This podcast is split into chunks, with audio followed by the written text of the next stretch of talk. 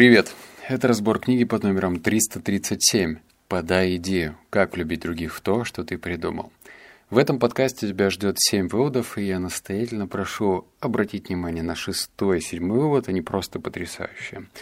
Перед выводами нам нужно с тобой побухтеть. А стоит ли тебе читать эту книгу? У меня будет попытка этим коротким монологом расширить аудиторию, потому что некоторые при виде слова «бизнес» начинаются хвататься за голову и говорить, ой, нет, мне, пожалуйста, подавай книги по психологии. Это мне понятно, это мне нравится. Но возможность подавать свою идею правильно – это тот спектр, который выходит далеко за пределы бизнеса. Хочешь познакомиться с девушкой или с парнем, это тоже умение подавать себя. Хочешь заинтересовать людей, чтобы они шли за тобой, это тоже умение подавать себя, что бы это ни значило. Так что это очень важно в нашей жизни, особенно если ты все-таки там бегаешь со своей идеей, как сумасшедший, думаешь, ну вот эта идея точно взорвет, она просто, она просто шедевральная, она восхитительная, она все перевернет. Вот если ты из этих людей, то наверняка эти выводы тебе понравятся. Однако это не значит, что книга классная. Нет, не классная. Некоторые выводы там достойные, но в то же время потом все сводилось к тому, что как надо правильно делать презентации. А книг о том, как делать презентации, полно. Так что читать эту книгу не рекомендую. Э, все, что ты услышишь, в целом будет более-менее достаточно. Итак, переходим к выводу номер один – когда все идет не так. Рассказывая свои идеи, важно говорить очень просто и все время подчеркивать, в чем состоит ваша конечная цель. Но иногда презентация не получается. Вот примеры того, что может пройти не так, почему это происходит и каковы последствия. Слишком много конкретики. Предыстория. Дизайн-бюро бьется над презентацией идеи нового мобильного приложения. Им очень важно получить этот проект, потому что это прекрасная возможность и выгодный клиент. Но у команды возникают сложности с формированием, с формулированием мысли. Приложение полностью соответствует идентичности бренда, от домашнего экрана до полей для ввода логина и пароля и других ключевых аспектов. Кроме того, Дизайнеры придумали дополнительный функционал и подготовили отличные макапы, чтобы показать, как приложение будет выглядеть на экране смартфона и планшета. Разве можно провалить такую презентацию? Нужно ли, чтобы клиент понял, какая блестящая перед ним идея? В чем ошибка? Возникает проблема, с которой я сталкивался много раз. Вы гордо входите в комнату, радуясь, что решили самую сложную головоломку в мире. Но разговор переходит из абстрактного поля концепций в конкретное поле дизайна. Результат? Дизайн обычно сразу вызывает отклик, позитивный или негативный. Стоит продемонстрировать клиенту детали, и он автоматически начинает к ним придираться. Вот замечательный вывод. Что мы можем с тобой еще раз подчеркнуть, что если ты носишься с потрясающей идеей и хочешь, чтобы кто-то дал оценку, либо в лучшем случае деньги на реализацию, ну, например, пришел к инвестору и начинаешь его заваливать конкретными цифрами, то здесь можно вызвать обратный эффект. Потому что вот в данном случае пример про что? Про дизайн, да, когда мы показываем дизайн, то волей-неволей получаем критику, положительную или отрицательную. То есть мы как бы говорим, что а дай-ка мне вот такую вот обратную связь, нравится, не нравится, а дальше уже разговор не клеится. Либо он, человек говорит, ну, здесь хорошо, а вот это плохо, все, до свидос. И, как мне кажется, такой сценарий не устраивает. Поэтому не переборщи с деталями, не переборщи с дизайном, и лучше все-таки двигаться несколько иначе. Вывод номер два. Моя идея лучшая в мире. Предыстория. Предприниматель Ли придумал новую концепцию байк-шеринга, совместного пользования велосипедами. Идея пришла ему в голову всего пару недель назад. Он полон энтузиазма и уверен, что у него все получится. Он разработал отличную презентацию с правильным посылом, красивыми слайдами, занимающую всего несколько минут. Но стоит ему представить свою идею потенциальным инвесторам, как они почему-то отворачиваются. Инвесторы задают Ли три простых вопроса о концепции, бизнес-модели и текущем рынке. Ли закрывается, так как не знает ответов на вопросы. Он так верит в свою идею, что даже не проверил маркетинговые исследования. Точнее, провел. И его идея вынуждена э, почить. Что значит «почить, едва родившись»? Ну, короче, его идея все закончилась. Хотя могла бы стать большим начинанием. В чем ошибка? Вы даже не представляете, насколько это распространенный сценарий. Люди могут так загореться идеей, что совершенно не замечают ее недостатки. Я встречал дизайнеров, которые были настолько увлечены своим замыслом, что даже не догадывались проверить, не придумал ли уже кто-то нечто подобное. Они тратили время на презентацию своей концепции, а когда инвесторы говорили – Кажется, что-то похожее уже есть. В ужасе вынуждены были признать, что вся работа прошла впустую. Со мной это тоже случалось, причем несколько раз. Что делать? Влюбиться в идею легко, но это опасный путь. Вы должны стать самым строгим своим критиком. Спросите себя, какова моя цель? Что нужно, чтобы реализовать эту идею? И не забудьте провести тщательное исследование конкурентов, рынка, трендов.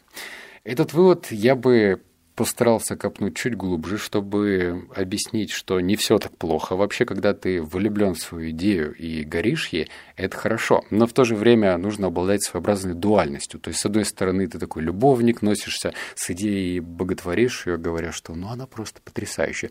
Но с другой стороны, после того, когда город засыпает, просыпается кто? Другая твоя личность. И эта личность такой правильный, рациональный критик. Он просто смотрит на это все со стороны. Его задача не допить, не говорить, не вытаскивать какие-то странные изъяны. Ему нужно просто периодически задавать правильные вопросы из разряда «А что, если это кто-то уже сделал? Давай-ка мы поищем это в интернете». И рано или поздно ты что-то подобное найдешь. И это неплохо. Кстати, это тоже такой главный миф, и почему-то автор его не развил, что если ты что-то подобное находишь в интернете, то это замечательно. Это значит, что кто-то уже пробовал, и нужно копать глубже. Либо у этого человека получилось, либо не получилось, и от этого уже ну, плясать дальше. Потому что если получилось круто, значит, рынок есть. Не получилось, значит, ну, повод задуматься. Это, как знаешь, контрольная точка посидеть, подумать, а лучше всего воспользоваться очень странной партизанской техникой. Это напроситься на интервью с этим человеком, представиться журналистом, но это уже темные техники. Представиться журналистом, выписать правильные вопросы и позадавать позадавать. Но, опять же, карма будет страдать, потому что это обман. Но мое дело просто рассказать, что так можно. Вывод номер три. 90% люди и 10% идея. Представляя свою идею людям, мы думаем главным образом о ней. Хотя качество идеи, безусловно, важно. Успех зависит от него лишь на 10%. Остальные 90% – это ваше умение работать с людьми и управлять отношениями с окружающими. Даже будь ваша идея лучше в мире, люди никогда не поддержат ее, если не поверят в вас. Правда, есть и другая сторона медали. Если люди полностью вам доверяют, они будут готовы поддержать даже самую абстрактную вашу идею. Вот после этого вывода можно, ну, что сделать? Либо махнуть на это все рукой и сказать, ну ничего, ну вот меня природа не одарила хорошим голосом, быстрым мышлением, не знаю, внешностью, это тоже, кстати, важно, стилем, вот не одарила и все. Вот, вот не мое это, да, производить на людей правильное впечатление. Но, с другой стороны, можно вызвать другую реакцию. Это подходить э, к своим навыкам как ремесленник. Дотошный ремесленник, который хочет просто чуть-чуть что-то подкрутить, сделать лучше. То есть голос можно развивать. Вот я тебе яркий пример. Можно смело мотнуть этот подкаст в самое начало. Первая запись у меня вышла в 2018 году, и сравнить, как я говорил. Хотя оборудование, на которое я записываю, одно и то же. Вот такой вот я олдскульный чувак. Поэтому навык говорения уж точно можно развивать. Как ты выглядишь, тоже, пожалуйста, не знаю, обращайся к стилисту, поговори с ним, найди что-то такое, что будет тебя наполнять. Ну, а не просто ради красивой картинки ты напялил вот такой вот здоровенный галстук, вот такие запонки, чтобы на кого-то произвести впечатление. Нет, все должно быть естественно. Поэтому старайся развивать все то, что как-то влияет на твое, точнее, на окружающее мировосприятие и мировосприятие тебя в частности. Вот как ты выглядишь, как ты себя ведешь, какие у тебя жесты, плешь ли ты во время разговора, а часто ли у тебя бегают глазки, а вообще изо рта-то у тебя пахнет, вот это вот все, это множество деталей. И, пожалуйста, обращай на это внимание.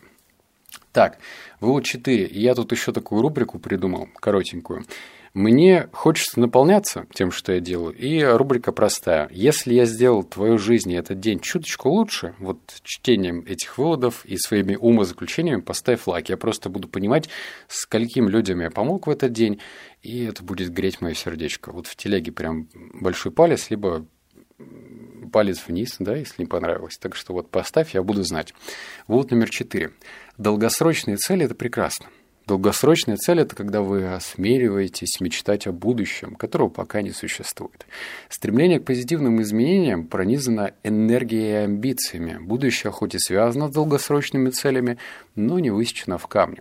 По большей части оно абстрактно. Будущее – это мечты о полетах в космос, спасение планеты, достижение успеха и счастья, мечты о том, как мы станем лучше всех.